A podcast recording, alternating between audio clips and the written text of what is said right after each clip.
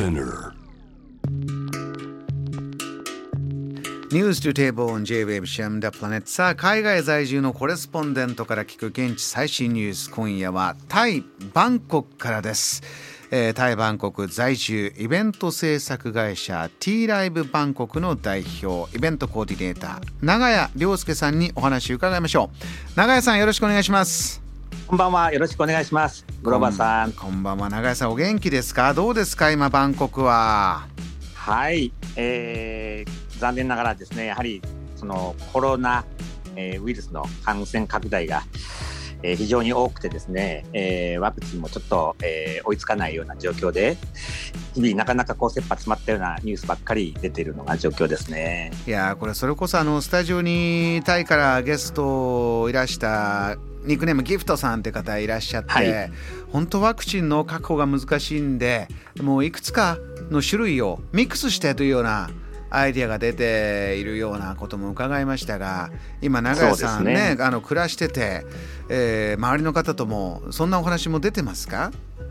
そうですね、やはりあの特にあの医療従事者の方は3回目のワクチン接種、4回目のワクチン接種というような形で、どんどんどんどんこう回を重ねるような方々も出てきているのが現状ですうね。ーん。それこそ長屋さんもイベント制作ね現場、はい。ねどうですか？ご自身のお仕事の状況。そうですね、ここやっぱり1年以上、正直、現場がない状況が続いておりますので、もう切羽詰まった日々が毎日毎日続いております。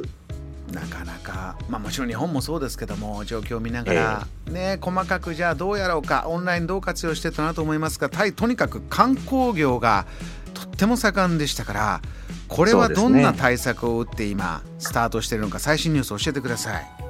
はい、あの先月7月1日からですね、あのプーケットサンドボックスという、えープーケットには、えー隔離なしで14日間滞在して、その後、えーいろんな各地に、えー行けるというような特別措置が出たんですね。え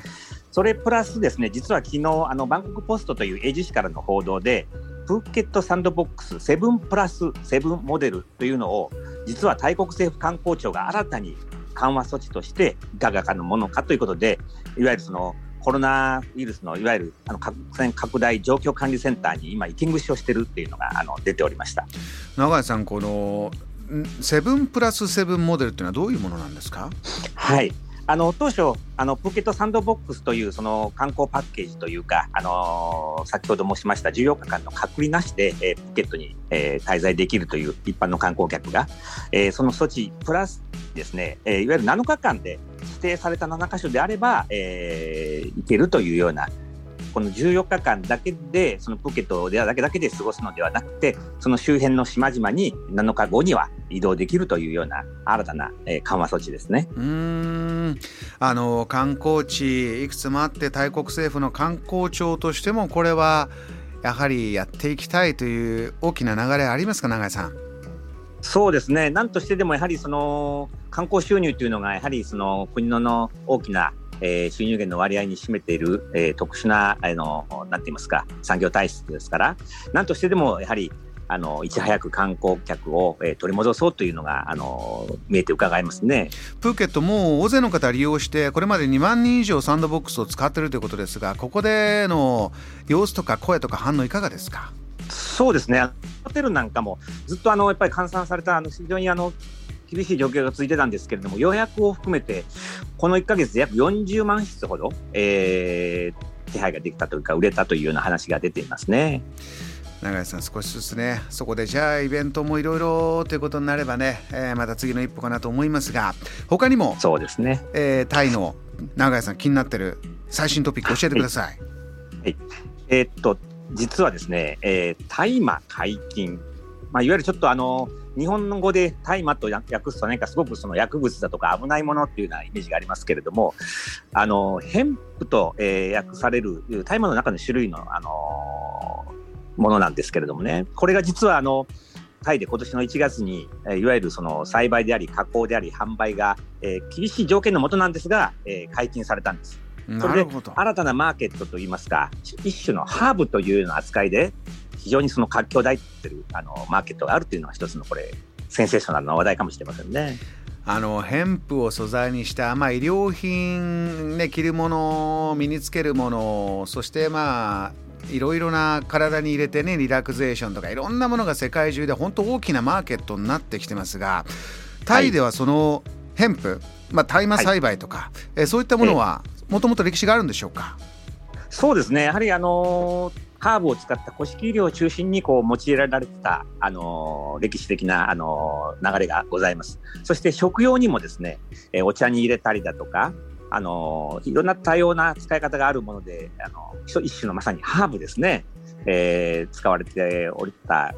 あの経緯があり、それをまあ今ここでまた新しくその解禁されたのと同時に、非常にそのユニークな食材にもこうとして使われてるっていうような現状が見受けられますね。あその薬物の問題ドラッグの問題ももちろんあるから厳しい中でやっていくと工夫してえ面白いプロダクトどんなのが出てきてるんですが？そうですね、まあ、のパンやクッキーの素材にこう入れるっていうのはまあまああのよくアイデアとしては出てくるんですけども、うん、ラーメンにこう乗せたり日本食のラーメンに乗せたり。ラーメンそうですね。あとあのアイスクリームのシャーベットですね。パンにこう中にこう素材として入ってたりですね。これはちょっとこの食べ物の中でもこう意外なアイデアだなと。あとそれにもですね、まして食品の以外にも女性に特にその有効な高級化粧品セラムであったり乳液であったりそういうものの成分にも使われるということで、あのー、開発が進んでいるのが現状ですよね。永井さんが注目してたりちょっと試して食べてみたとかいうものもありますか？そうですね。あのー、冷たいジュースあの、もう市販といいますかコンビニでジュースがあったんですけれども、あのキーワードがリラックスしますというようなキーワードに引きつられて飲んだんですけれどもね、えー、非常にあの美味しかったですよ。味も美味しい。そういったものがもうコンビニでというところまで今タイのマーケットでなっているヘンプビジネスです、えー、またね、はい、どんどん面白いプロダクトが出てくるかもしれません。永井さんまた教えてください。お忙しい中お話ありがとうございました、はい、ありがとうございましたこの時間はバンコク在住のコレスポンデント長谷良介さんにお話を伺いました。JAM The Planet